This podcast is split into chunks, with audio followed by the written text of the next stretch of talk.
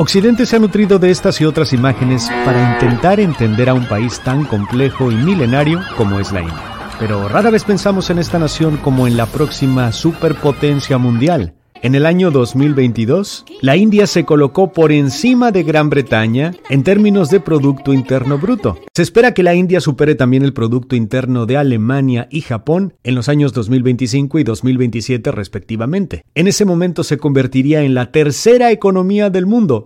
El primer ministro Narendra Modi ha proclamado que convertirá a la India en un país desarrollado en el año 2047. Quizá es porque Modi se ha dedicado implacablemente a la construcción de puertos y caminos, es decir, infraestructura. Entre otras cosas, Modi ha prometido el fin de la defecación al aire libre.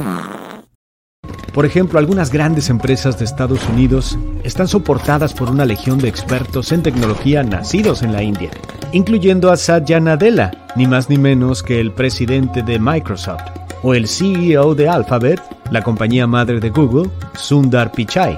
Recientemente inauguraron el primer parque de inteligencia artificial y robótica en la ciudad de Bangalore. Un startup de la India llamado Enord está construyendo drones tripulados con inteligencia artificial. Si te está gustando esta información, dale clic al link en la descripción y escucha el podcast completito.